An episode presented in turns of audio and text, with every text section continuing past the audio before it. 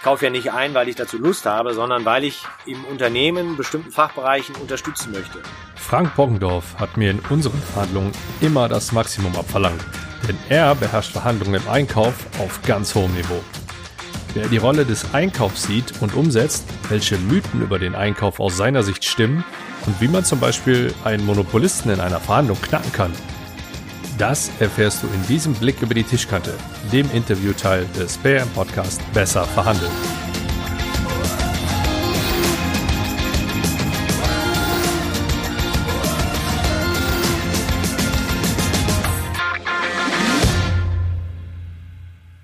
Hi und herzlich willkommen zum PM Podcast Besser verhandeln. Mein Name ist Andreas Schrader und ich helfe Vertrieblern, Einkäufern, HR und Marketing-Spezialisten und auch noch vielen, vielen anderen Menschen aus Unternehmen wie Kinexon, Ticketmaster, Infront, MLP oder der Comline AG dabei, bessere Verhandlungsergebnisse zu erzielen. Neben meinen Ratschlägen erhältst du hier auch noch eine Menge wertvoller Tipps von meinen Interviewpartnern. Und um davon zu profitieren, musst du nur zuhören und das gehört in die Tat umsetzen. Einkäufer gelten in der freien Wildbahn als der natürliche Feind des Vertriebs. Das habe ich mal auf einem Sales-Event aufgeschnappt. Der heutige Blick über die Tischkante wird uns tief in die Welt des Einkaufs blicken lassen.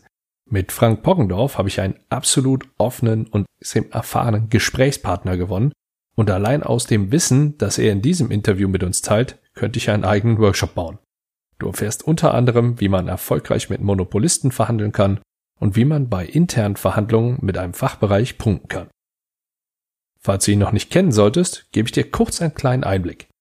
Frank Poggendorf ist seit über 20 Jahren Einkaufsexperte in diversen Branchen mit Führungserfahrung und einem exzellenten Netzwerk. Er greift auf Erfahrungswerte aus seiner Zeit als Interim Chief Procurement Officer, also CPO, bei Alvarez und Marsal zurück und war von 2009 bis 2017 Leiter Sourcing und Procurement bei der DWP Bank AG. Außerdem war er als Projektleiter bei Accenture und Deloitte sowie als Einkaufsmanager bei der Siemens AG tätig. Wir kennen uns seit knapp sieben Jahren, denn er war einer von vielen Top-Managern, die ich bei der Ausbildung zum Verhandlungsexperten bei der Schranner AG begleitet habe. An die damaligen Verhandlungen mit Frank erinnere ich mich noch sehr gut, denn es waren auch vor seiner Ausbildung schon sehr, sehr anspruchsvolle Verhandlungen, bei denen ich auch sehr, sehr viel gelernt habe. Ein Learning, was ich sowohl aus diesen Verhandlungen mitgenommen habe, als auch jetzt schon vorweggreifen kann, ist das positive Ambiente als Rahmen für die Verhandlungen, das Frank immer schafft und dementsprechend auch empfiehlt. Also keine gekachelten Keller ohne Tageslicht und ohne Getränke, sondern eine angemessene Umgebung zum Wohlfühlen. Das spiegelt sich auch in dem Interview wieder, denn das haben wir Ende August bei herrlichem Wetter in Frankfurt auf einer Dachterrasse aufgezeichnet. Ich rate dir, nehm Papier und Stift zur Hand, denn die nächsten knapp 35 Minuten werden es in sich haben. Viel Spaß beim Blick über die Tischkante mit Frank Poggendorf. Wir sitzen jetzt hier im, im schönen Frankfurt draußen auf einer Dachterrasse und bei mir ist der, Frank Poggendorf. Ich hatte euch ja schon eingehend sehr, sehr intensiv berichtet, woher wir uns kennen. Und jetzt möchte ich auch nicht weiter um den heißen Brei umreden, sondern direkt zum Punkt kommen, wie Frank das auch sehr gerne bevorzugt, was ich noch weiß aus unseren Verhandlungen, die wir damals geführt haben. Frank, dann nenn uns an der Stelle doch jetzt mal bitte fünf Dinge, die wir und unsere Hörer über dich wissen sollten. Ja, ich bin aktuell Interim Manager für Sourcing und Procurement für den strategischen Einkauf.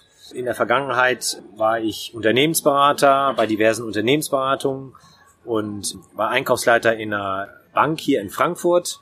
Das war das zweite. Das dritte ist, ich bin verheiratet und lebe mit meiner Familie hier in Frankfurt, Frankfurt-Sachsenhausen und bin leidenschaftlicher Ausdauersportler, mache gerne Triathlon, Ironman und Marathon und ja, ich freue mich, dass ich hier teilnehmen darf in dieser tollen Podcast-Runde beim Andreas und äh, ja, da freue ich mich jetzt sehr auf das Gespräch. Du hast ja schon einiges an Verhandlungen dann auch überstanden und gerade auch die, die Einkaufsseite hinter dich gebracht. Was sind denn im Moment so die aktuellen Herausforderungen, mit denen du zu kämpfen hast? Gut, also aktuell bin ich ein, auf einem Mandat hier in Frankfurt bei einem sehr großen Medienhaus, was auch bekannt ist. Und dort wird eine Einkaufsinstanz installiert, ein Zentraleinkauf. Und dort versuche ich den Kunden zu helfen, Kosteneinsparungen zu identifizieren und dann auch umzusetzen. und dort eine Einkaufsorganisation aufzubauen. Das ist im Moment mein Job. Was ist die Schwierigkeit daran, die richtigen Leute zu finden oder das mit den Kunden des Kunden irgendwo dann auch entsprechend zu verhandeln? Also bei den berühmten Savings umzusetzen ist eigentlich das Schwierigste, weil ein Einkäufer ist ja immer ein interner Dienstleister für die Fachbereiche, meinetwegen Marketingabteilung oder IT-Abteilung. Das heißt, ich muss ja den Kollegen von den Fachbereichen irgendetwas supporten. Ja, eine Ausschreibung machen, eine Nachverhandlung machen, einen alternativen Lieferanten identifizieren oder eine Beschaffungsmarktforschung durchführen. Und das Schwierige, die Challenge dabei ist eigentlich das Vertrauen des internen Kunden zu gewinnen, nämlich des Fachbereichs. Ich kaufe ja nicht ein, weil ich dazu Lust habe, sondern weil ich im Unternehmen bestimmten Fachbereichen unterstützen möchte. Und jeder kauft gerne ein und möchte das am liebsten selber machen. Und äh, deswegen äh, wird jetzt der Einkäufer per se nicht immer mit offenen Armen empfangen. Also das heißt, die große Challenge ist eigentlich immer das Vertrauen möglichst schnell zu finden bei diesen internen Kunden und bei den anderen Fachbereichen. Und dann der zweite Schritt ist dann halt mit entsprechend mit den Lieferanten in den Verhandlungen oder in Ausschreibungsprozessen bessere Preise zu erzielen. Das mhm. meiner Meinung nach einfacher ist als dieses intern. Mhm. Ja gut, also ich, ich würde es jetzt provokant so zusammenfassen, dass du ein Verkäufer nach innen und ein Einkäufer nach außen bist. Exactement. Ah. Also der Einkäufer ist auf jeden Fall auch ein Verkäufer, nämlich ein Verkäufer seiner internen Dienstleistung im Unternehmen. Hast du Erfahrung damit gemacht, dass der Einkauf auch gerne schon mal übergangen wurde? Ich ja. kenne aus Vertriebssituationen her die einen oder anderen Trainer, die dazu rat, direkt den Einkauf in Anführungszeichen zu überspringen, um sich mit den Fachabteilungen oder den Entscheidern, die nochmal drüber sitzen, zu einigen rate ich grundsätzlich von ab. Ich finde, man sollte den Einkauf so früh wie möglich mit einbinden, um einfach alle Überraschungen abzuwägen und das macht den, den Prozess insgesamt normalerweise noch schneller. Wie ist da dein Erfahrungsschatz in dem Bereich? Also da gibt's auch einen Begriff für, das nennt man Maverick Buying. Das heißt, der Maverick, der Schuft, der Bösewicht, der den Einkauf umgeht und seine Beschaffungsaktivitäten durchführt, ist heute immer weniger anzutreffen ich sag mal, um die Finanzmarktkrise 2008 gab es ja im Bankenbereich und auch im, überhaupt im Finanzdienstleistungsbereich, da gab es ja keine richtigen Einkaufsabteilungen. Aber auch dort hat man gesehen, es macht Sinn, einen zentralen Einkauf zu installieren, der professionell einkauft. Kommen wir gleich noch zu. Professionell einkaufen heißt nicht nur, den billigsten rauszusuchen und hart zu verhandeln, und ähm, deswegen haben wir jetzt auch in den anderen Branchen, wie zum Beispiel Finanzdienstleistungsbranche, sind dazu übergegangen, in den letzten Jahren professionelle Einkaufsabteilungen äh, zu implementieren. Ich empfehle auf jeden Fall auch immer, auch Vertriebsseite, den Einkauf einzubinden, weil der Einkauf muss nicht der Feind sein. Ein guter Einkäufer geht es nicht unbedingt immer nur um den reinen Preis, sondern er hat eigentlich ein Interesse daran, einen den besten Partner für seinen Kunden intern im Hause erstmal zu identifizieren und wenn es ein Bestandslieferant ist, dann möglichst langfristig unter Vertrag zu bringen. Also ich verhandle lieber weniger, dann lieber einmal richtig und versuche dann, dann auch einen längerfristigen Vertrag abzuschließen. Das kann ein Dreijahresvertrag sein oder auch sogar ein Fünfjahresvertrag. Ja? Und man kann auch, wenn man den Einkauf einbezieht, auch zusätzliches Geschäft generieren. Also lieber einmal so eine Verhandlung, wenn man die professionell vorbereitet, kann man da eigentlich letztendlich mittel- bis langfristig eher von profitieren, als kurzfristige Denke irgendwie den Einkauf zu umgehen. Wie bereitest du aus Einkäufer sich denn so eine Verhandlung vor? Ja, das ist schon auch mit das Wichtigste, eine exzellente Vorbereitung. Das heißt, ich screene mir die Verhandlungspartner genau durch. Und mhm. zwar ganz klassisch im Google äh, schaue ich mir wirklich die Personen an. Oder in meiner Abteilung waren dann entsprechend das Leute, die haben das dann vorbereitet. Also wirklich auf Xing oder auf LinkedIn oder auf Facebook. Was haben die für eine Historie? Ja? Kenne ich vielleicht sogar in meinem Bekanntenkreis im Arbeit oder auch privat Leute, die den oder die kennen. Was haben die für Interessen? Ja, sei es sportlich, kulturell, Musikinteressen, selber Fußballverein oder ist man in derselben Stadt aufgewachsen? Waren wir vielleicht sogar mal im selben Unternehmen? Das ist alles wichtig, um für den Verhandlungen diese Gemeinsamkeiten festzustellen, dass man da viele im Netz erstmal rausziehen kann. Also erster Schritt ist natürlich eine exzellente Vorbereitung. Das fängt damit an, wer ist denn ein Verhandlungsgegenüber? Ich finde es erschreckend, dass das viele nicht machen. Also viele machen das gar nicht. Auch viele Vertriebler, die sind überhaupt nicht vorbereitet. Wer ist denn der Poggendorf überhaupt, ja?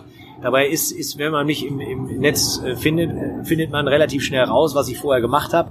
Und, und äh, das ist eigentlich immer nur von Vorteil. Also eine exzellente Vorbereitung im Sinne von ganz normales Google Research und dann auch von der Unternehmensseite. Ich hole mir eine Bonitätsauskunft über das Unternehmen ein. Ja, sind die profitabel oder sind sie nicht profitabel? So eine Bonitätsauskunft kann man dann so oder so spielen. Ja? Ist das Unternehmen besonders erfolgreich? Exzellente Bonität, dann kann das Unternehmen nicht jammern, wie schlecht es denen geht. Ja? Oder aber auch umgekehrt. Das mal so zwei Beispiele, wie man sich gut vorbereitet. Okay, jetzt ist natürlich für mich und auch ein Stück weit für, für die Hörer wahrscheinlich interessant, so ein paar War Stories vielleicht von dir zu hören. Hast du denn in der, in der Vergangenheit was gehabt, so, so, wo du sagen willst, das ist so eine, so eine Verhandlungssituation gewesen, die ist so gelaufen, dass die definitiv erzählenswert und mir im, im Gedächtnis geblieben ist?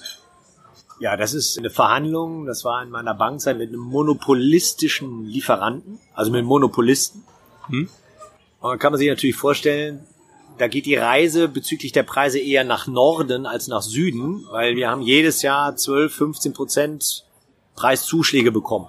Okay. Ja, und der Lieferant sagt natürlich, hör mal, äh, lieber Kunde, ist alles schön mit dir, wir sind strategische Partner, aber trotzdem knallen wir dir jetzt mal wieder wie immer 12 Prozent rein, aus irgendwelchen fadenscheinigen Gründen, weil du kannst ja eh nicht woanders hingehen. Mhm. So, das macht man ein, zweimal mit, aber irgendwann versucht man schon zu überlegen, wie kann ich diesen Monopolisten knacken. Und da mhm. gibt's tatsächlich Möglichkeiten, indem man wirklich analysiert, gibt es wirklich keine Alternative, mhm. weil äh, keine Alternative ist ja immer eine Frage des Zeitraums. Ja? Ist es kurzfristig, innerhalb von einem Jahr nicht, aber innerhalb von drei Jahren vielleicht dann doch. Ja, eine Ratingagentur oder, oder Marktdatenlieferanten, da gibt's auch da Alternativen. Das muss man natürlich sauber vorbereiten. Das ist der erste Punkt. Also ernsthaftes Checken, gibt es wirklich echt keine Alternative ich sage, irgendwo gibt's dann doch Alternativen.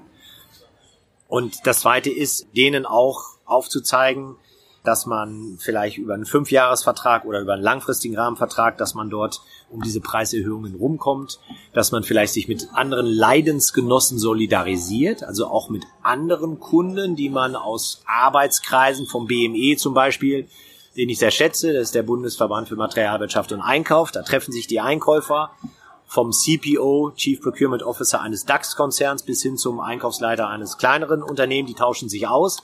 Natürlich werden dort nicht Konditionen öffentlich ausgetauscht, aber dort wird schon darüber gesprochen in Arbeitskreisen, die fachlich oder branchenspezifisch sind, wie man mit, welche Erfahrungen man mit diesen Lieferanten hat. Und das ist der Albtraum eines Monopolisten, wenn diese Gespräche stattfinden, ja, und sich da, ja, wenn die sich solidarisieren. Mhm. Und das kann man dann je nachdem beliebig ausspielen. Wie gesagt, man muss das alles mittelfristig, langfristig betrachten. Wie ist das abgelaufen? War das ein langfristiger ja, Prozess dann? Es hat ein Jahr gedauert.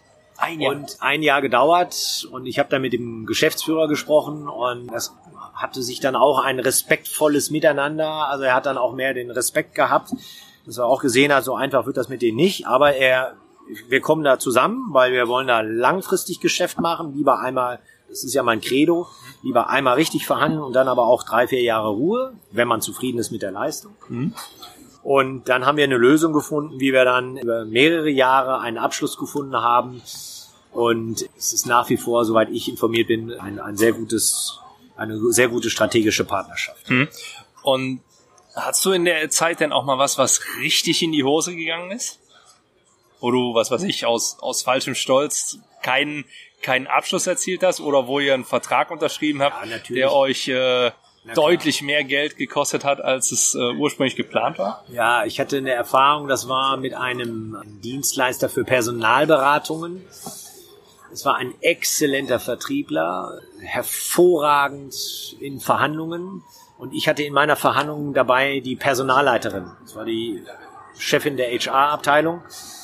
Und er war wirklich ausgesprochen charmant und hat die schon im Vorfeld umgarnt und äh, essen gehen und alles im Vorfeld. Also ich hatte eigentlich schon tot. Ich war schon vor der Verhandlung, war ich schon tot, weil sie mir gesagt hat, Junge, äh, ich will das mit dir machen. Und auch in der Verhandlung war der ausgesprochen freundlich, exzellent vorbereitet.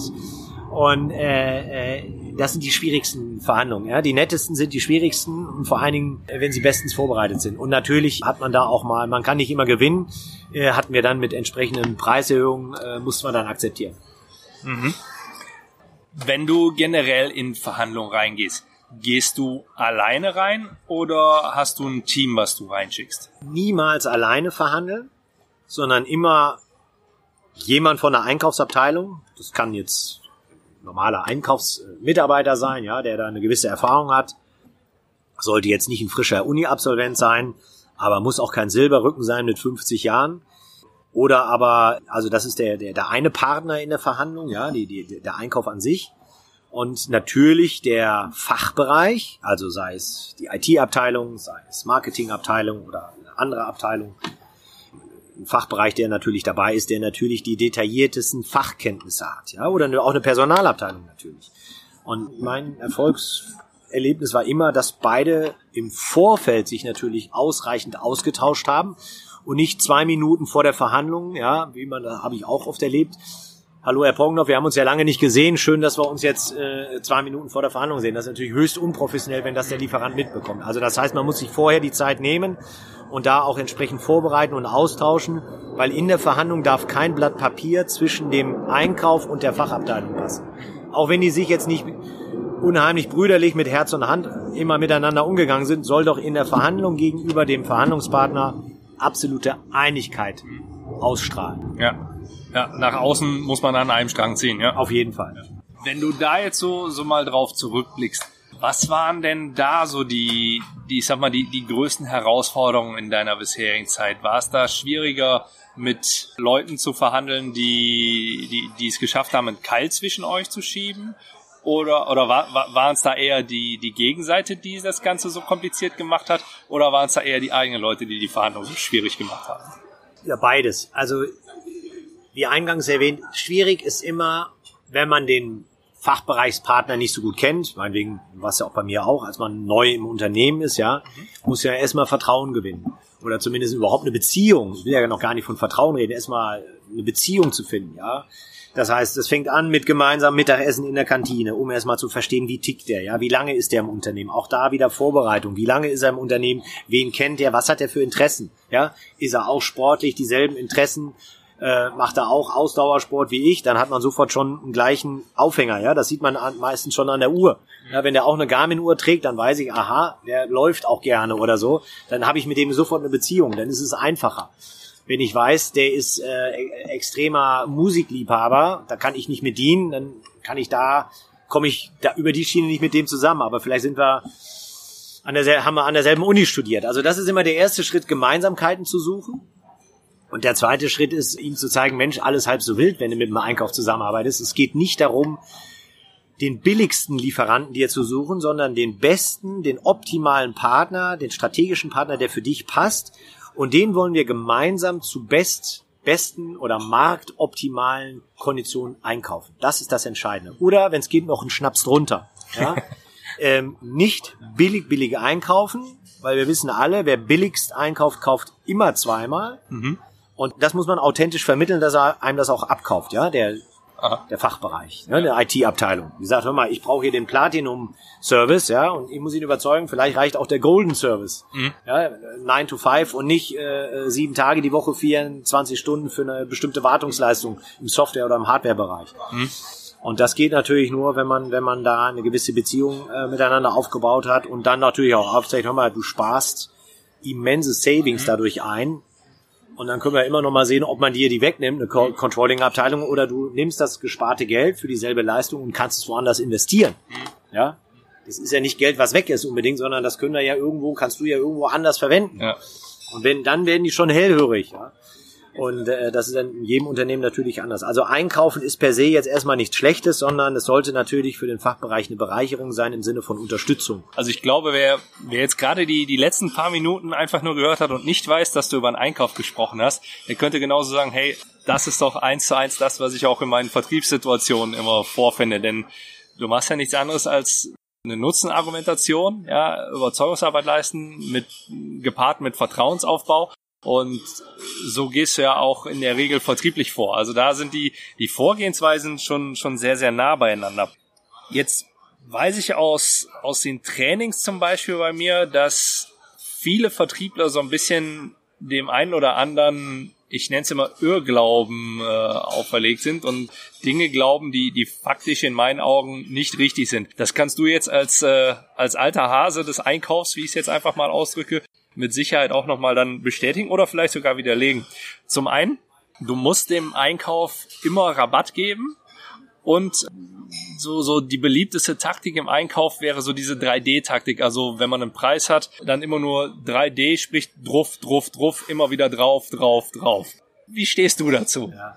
Also äh, letztendlich ist Einkauf und Vertrieb so unterschiedlich gar nicht nicht. Man sitzt halt nur am anderen Seite vom Tisch. Ich gebe dir recht, einem Einkäufer muss man immer etwas geben. Da bin ich felsenfest von überzeugt. Das muss nicht immer die berühmten 10, 6 Prozent oder was auch sein. Das müssen nicht die Konditionen sein, aber einem Einkäufer muss man etwas geben. Sei es mehr Leistung, sei es mehr Flexibilität im, im Leistungsspielraum. Und das ist eigentlich das Entscheidende. Das ist einfacher gesagt als getan, sondern man muss halt gucken, dass man als Vertriebler vielleicht von vornherein sagt, pass mal auf, lieber Einkauf, ich möchte mit dir Geschäft machen, ich möchte mit dir Business machen. Ich sage das ganz ehrlich und offen, aber ich habe auch eine gute Dienstleistung für dich, ich habe die besten Berater, ich habe ein tolle, tolles Produkt und das ist deswegen so gut und deswegen ist dieser meinetwegen höhere Marktpreis auch gerechtfertigt. Mhm. Also die Vertriebler, die mir ins Gesicht sagen, ich möchte Geschäft machen mit deinem Unternehmen aus dem und dem Gründen, wir möchten mehr Geschäft machen, das sind mir die Liebsten. Mhm. Und dieses Geschwafel mit, ich will ihnen helfen und so weiter, ja, dieses Menschen, Menschen verbessern wollen, das ist äh, unglaubwürdig. Also da bin ich dann auch zu lange dabei, ja. Du bist also eher ein Freund von, von klaren Worten. Ja, klaren, ja. offenen Worten. Das ist so völlig in Ordnung, wenn ein Vertriebler mehr Geschäft machen will, ist das, ist der herzlich willkommen. Ja. Muss natürlich auch eine gute Story haben, ja. Mhm. Und natürlich wird auch über den Preis geredet. So, und wenn, wenn, wenn der Preis 100 ist, dann muss er sich überlegen, ob er wirklich äh, mit 100 reingeht oder äh, vielleicht doch mit einem kleinen Aufschlag. Ja, das, das ist, ist dieser berühmte Bazar, aber in anderen Kulturen klappt das sehr gut. Ich bin ja der Meinung, dass, dass die Deutschen per se nicht die besten Verhandler sind, weil dieser berühmte Smalltalk, was in England und in den USA ja selbstverständlich ist, das wird hier belächelt oder, oder verachtet. Finde ich aber gar nicht richtig. Was ist denn schlimm daran, wenn ich erstmal zwei, drei, vier Minuten lang diesen berühmten Smalltalk halte? Ist doch nichts Schlimmes. Ich muss mit dem ja auch nicht Best Friend sein, aber um erstmal ein Gefühl zu kriegen, ja. Und wenn dann im Englischen noch losgeht, first of all I have a problem, ja, the price is much too high, so als Intro ist das für einen Einkäufer schlecht. Du sprichst gerade den Smalltalk an. Das ist in, in meinen Augen natürlich auch eine Taktik, um in einem professionellen Verhandlungsumfeld richtig einzusteigen. Jetzt kannst du Smalltalk über das Wetter, über Sport etc. führen, um ein bisschen herauszufinden, äh, wo sind zum Beispiel Gemeinsamkeiten. Nur kannst du ja auch Smalltalk führen, um noch vielleicht zusätzliche Informationen zu gewinnen. Wie, wie setzt du denn deinen Smalltalk auf? Setzt du dir dafür vielleicht im Vorfeld schon Ziele? Machst du dir Gedanken, worüber ja. kannst du mit dem vorher sprechen? Ja, das ist ein sehr guter Punkt. Smalltalk ist, ist der Warm-Upper, aber dann sollte man natürlich genau sagen, ne? In welcher Abteilung ist er, wie ist die Historie, was ist denn auch, was ist denn seine Zielsetzung? Ich will eigentlich so wenig wie möglich über, über den Preis reden. Über den Preis sollte man sowieso ganz zum Schluss reden, sondern erstmal, was ist denn sein strategisches Ziel? Will er wirklich mehr Geschäft machen? Oder will er vielleicht äh, einen Kontakt haben? Manche brüsten sich ja auch damit, dass sie normalerweise nur mit dem Vorstand reden und jetzt müssen sie ja über einen Einkauf reden, ja. Da muss man auch aufpassen. Äh, da darf man sich nicht äh, aufs Glatteis ziehen lassen, dass man da quasi als Bestellstube, Bestellstube abgestempelt wird. Mhm.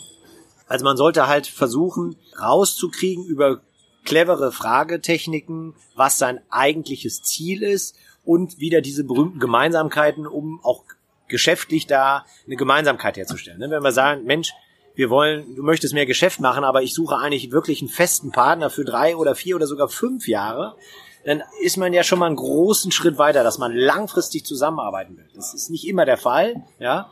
Oder dass man sein Geschäft auch ausbauen kann. Oder man kann sogar auch empfehlen, dass ein anderer Kunde den man ihnen dann über seine Kontakte vermitteln kann. Warum denn nicht? Mhm. Ich vergebe mir doch nichts dabei. In meinen Kreisen, Einkäufer sind, darf man nicht unterschätzen, sehr gut vernetzt. Die vergeben sich nichts dabei, das mal zu verlauten. Ich habe mit dem und dem Dienstleister oder Lieferanten eine exzellente Erfahrung gemacht. Warum denn nicht? Eine letzte Frage noch zum, ich sag mal, zu deiner Erfahrung her. Ich werde oftmals darauf angesprochen, was ich von der Taktik Good Cop, Bad Cop halte. Du sagtest ja, du solltest äh, generell nicht alleine in Verhandlungen reingehen, also hast du rein theoretisch die Möglichkeit, diese Taktik anzuwenden. Wie stehst du dazu? Ja, das ist immer dieser, diese, äh, dieses berühmte Beispiel, äh, einen Bösen muss es geben, da ist schon auch was Wahres dran. Ich sag mal so, der Einkauf per se hat ja die Funktion, als neutraler Katalysator über Geld zu reden. Weil ein IT-Verantwortlicher, nehmen wir mal einen CIO oder einen IT-Projektleiter, der bestimmte Software oder Dienstleistungen einkaufen will, dem wird es schwerer fallen, über Konditionen, über Preise zu sprechen, weil er ja jeden Tag mit dem zu tun hat. Ja? Und da fällt es jetzt per se der neutralen Instanz, dem Einkauf, der nicht jeden Tag im Daily Business operativ zu tun hat, über Konditionen zu sprechen. Das ist, das ist nachvollziehbar. Ob das jetzt der Bad Cop ist, deswegen weiß ich nicht. Aber es fällt einem Einkäufer per se immer einfacher über Geld oder über Konditionen zu sprechen. Er macht das tagtäglich und ist da gar nicht so befindlich. Ja, also ich nehme es, wenn ich das Ganze als tatsächliche Taktik irgendwo wahrnehme, spreche ich es meistens offen an. Ich habe sehr, sehr häufig die Situation erlebt, dass mich Vertriebler darauf angesprochen haben, die das einfach nur so wahrgenommen haben, weil eben der Einkäufer deutlich härter verhandelt hat. Ja, also die haben Härte mit, mit eben diesem böswilligen Verhalten dann gleichgesetzt weil der Fachbereich faktisch einfach nicht mit denen über diese harten Dinge wie zum Beispiel den Preis gesprochen hat. Und ich glaube, es ist ein Stück weit sogar eine, eine Fehlinterpretation einer, einer Vorgehensweise auf der anderen Seite. Ja gut, ich würde jetzt sagen, wenn man über den Preis redet, ist das ja nichts Hartes. Ja, äh, es gibt jetzt äh, diese, diese Horrorgeschichten, wie manche Lebensmitteldiscounter verhandeln in gekachelten Räumen ohne Fenster und bei 30 Grad kriegt der Lieferant kein, kein Wasser und so. Das ist natürlich Blödsinn, das ist auch nicht mein Stil, ja. Ähm, hartes Verhandeln in dem Sinne würde ich das auch so nicht bezeichnen, sondern ich würde sagen, eine saubere Vorbereitung, klar zur Sache kommen, Gemeinsamkeiten identifizieren und dann offen und ehrlich ansprechen, wo man denn hin will. Wenn man, wenn man wirklich das, dieses berühmte Wort strategische Partnerschaft mit Leben füllen will, dann muss man natürlich dann auch klar und offen über, über Preise und Konditionen sprechen und da hat jeder seine berechtigten Interessen, das ist doch klar. Ja? Und zu verschenken haben wir heute alle nichts mehr ich sage immer intern, um interne Kunden zu gewinnen, es ist einfacher, den Lieferanten zu challengen, als jetzt äh, zu restrukturieren und eigene Leute, sprich Personal abzubauen. Mhm. Ja. Ähm, also, aber es muss dem, dem Lieferanten natürlich auch Spaß machen, der will auch sein Business machen, das ist da auch klar. Mhm. Also das ist normales Geschäftsgebaren. Ja. Wenn du jetzt auf die gesamte Zeit zurückblickst, du bist ja jetzt schon sehr, sehr lange auch im Business. Hast, glaube ich, auch Dinge publiziert, also Artikel geschrieben oder so, wo du entsprechende Ratschläge gibst, wie man Ja. zum Beispiel Honorare verhandeln kann und so. Die sechs goldenen Regeln, ja, genau. Genau. Was sind denn da so deine, de, deine, deine Key Learnings, die du jetzt so aus deiner Karriere gezogen hast, die wir jetzt hier vielleicht nochmal noch mal kurz den, den Zuhörern mitgeben könnten? Ja, also auf jeden Fall eine saubere Vorbereitung. Ja, erstens, zweitens, dass man dieses gesunde Selbstmarketing macht. Warum? Warum diese Dienstleistung denn was Besonderes ist? Warum es gut ist? Warum bin ich der Richtige oder warum ist mein Produkt das Richtige mit einer überzeugenden Argumentation? Ja. Dann bei der Honorarforderung soll man auch nicht gleich umkippen. Ja, also auch mal stehen bleiben. Man sagt ja, Schweigen und Warten sind mit die stärksten Waffen in der Verhandlung. Das stimmt auch. Das ist gar nicht immer so einfach.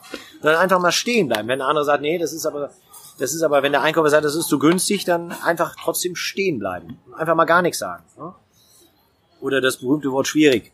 Aber, aber trotzdem einfach gar nichts äh, äh, gleich sagen, äh, auch nicht wieder dieses Rechtfertigen. Ja? Und immer viel Verhandlungsmasse auf den Tisch legen. Also es ist ja nicht immer nur der reine Preis, sondern auch die Vertragsdauer. Wie sind die Zahlungsbedingungen? Ja, da gibt es viele Punkte, die man, die man da rein verhandeln kann. Mehr Leistungen und so weiter. Über Empfehlungen vielleicht zusätzliches Geschäft äh, generieren. Ja. Ich sage immer, das ist wie wenn im Fitnessstudio die berühmte Aufnahmegebühr. Wenn ich im Fitnessstudio bin, diese berühmte Aufnahmegebühr 100 Euro oder so, das ist reine Verhandlungsmasse, das muss wegverhandelt werden. Ja. Oder äh, wenn du jetzt unterschreibst, dann entlasse ich dir die ja und so. Das ist ja nichts anderes. Also es muss immer viel Verhandlungsmasse auf den Tisch legen. Und der, der nächste Schritt ist dann, dass man den nächsten Entscheidungsschritt auch einfordert. Ne? Wie geht's konkret weiter? Mit wann, bis wann kann ich mit Ihrer Antwort äh, rechnen? Und falls Sie nochmal Referenzen möchten, also jetzt aus Vertriebssicht, dann kann ich Ihnen den und den Namen nennen. Ruf, lieber Einkäufer, ruft doch den mal an, dann kannst du dich erkundigen. Ne? Das kann ich auch empfehlen. Und immer, das ist also die letzte Regel, einen positiven Abschluss finden. Ja, Weil man sieht sich immer zweimal im Leben. Da bin ich felsenfest von überzeugt. Und wenn es diesmal nicht zum Geschäftsabschluss kommt, dann vielleicht beim nächsten Mal. Das kann auch fünf, sechs, sieben Jahre später sein. Das habe ich auch erlebt. Und man hat sich dann die berühmte offene Tür die Tür offen gelassen, hat sie nicht zugeschlagen und man geht mit Anstand und Respekt und äh, freundlich auseinander. Also immer einen positiven Abschluss finden.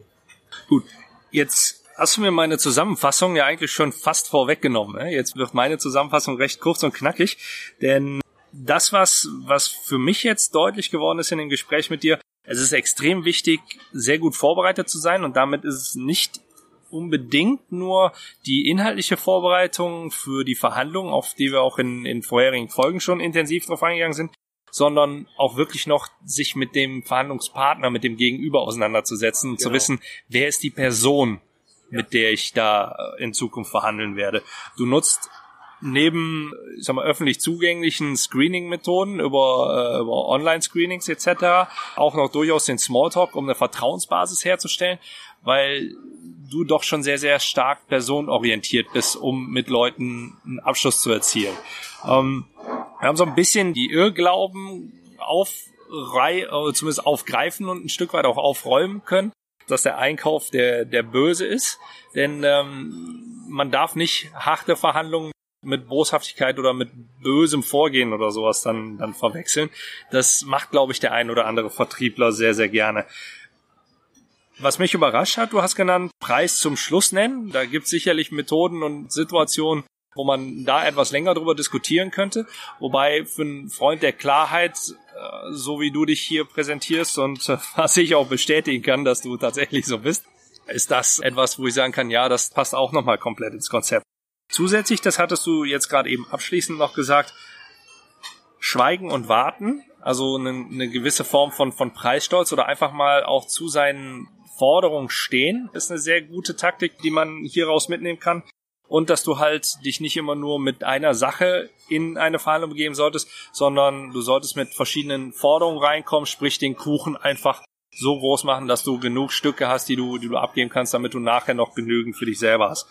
Und dann kommen wir jetzt zu dem, zu dem letzten Learning, was du hast. Das ist ein perfekter Übergang für meine Best-of-Fragereihe. Denn du musst immer irgendwo schauen, dass du einen positiven Abschluss hast und nicht im Streit auseinandergehst, sondern das Ganze, egal wie hart es gelaufen ist oder wie vielleicht wie zeitverschwendend dir diese Verhandlung vorgekommen ist, man sieht sich immer ein, zwei, drei, vielleicht sogar viermal im Leben und das sollte man irgendwo nicht vergessen. An der Stelle sage ich schon mal, Frank, vielen Dank dafür. Kommen wir jetzt zur Best-of-Fragereihe. Das sind sieben kurze Fragen, die du nach Möglichkeit kurz begründen solltest. Und wenn es mir zu lange wird, dann grätsche ich irgendwo kurz dazwischen. Also fangen wir direkt mit der ersten Frage an. Frank, was ist das, was du am aller, allerliebsten machst? Ja, ich laufe sehr gerne oder schwimme sehr gerne lange und da kann ich am besten Verhandlungsstrategien mir überlegen. Mhm, okay. Und was ist für dich ein No-Go?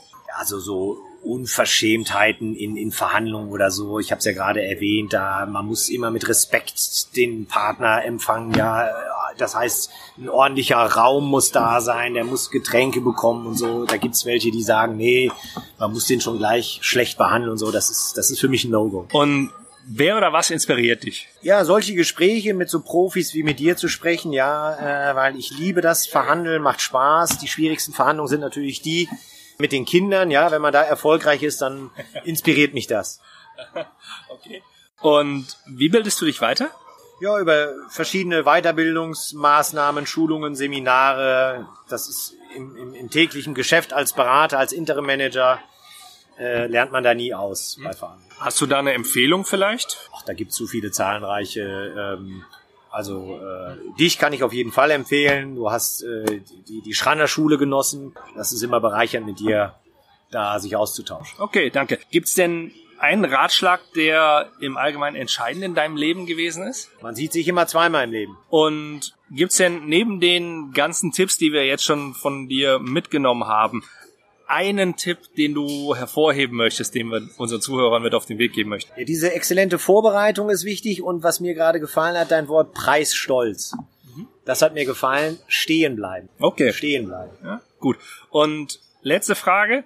Was wirst du in diesem Jahr zum allerletzten Mal machen? Ja, das habe ich schon gemacht. Ich habe dieses Jahr einen Ironman in Frankfurt gemacht, bei 39 Grad den Marathon.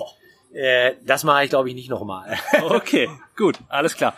Dann äh, sind wir hiermit auch am, am Ende des Interviews angekommen.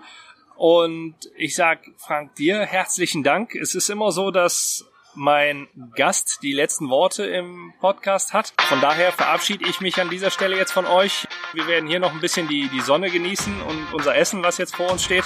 Und ja, ich bedanke mich auf jeden Fall für die Zeit und für das äh, wirklich interessante Interview und sage an dieser Stelle Ciao und übergebe an dich. Frank, sie gehören dir. Ja, herzlichen Dank, Andreas. Hat viel Spaß gemacht.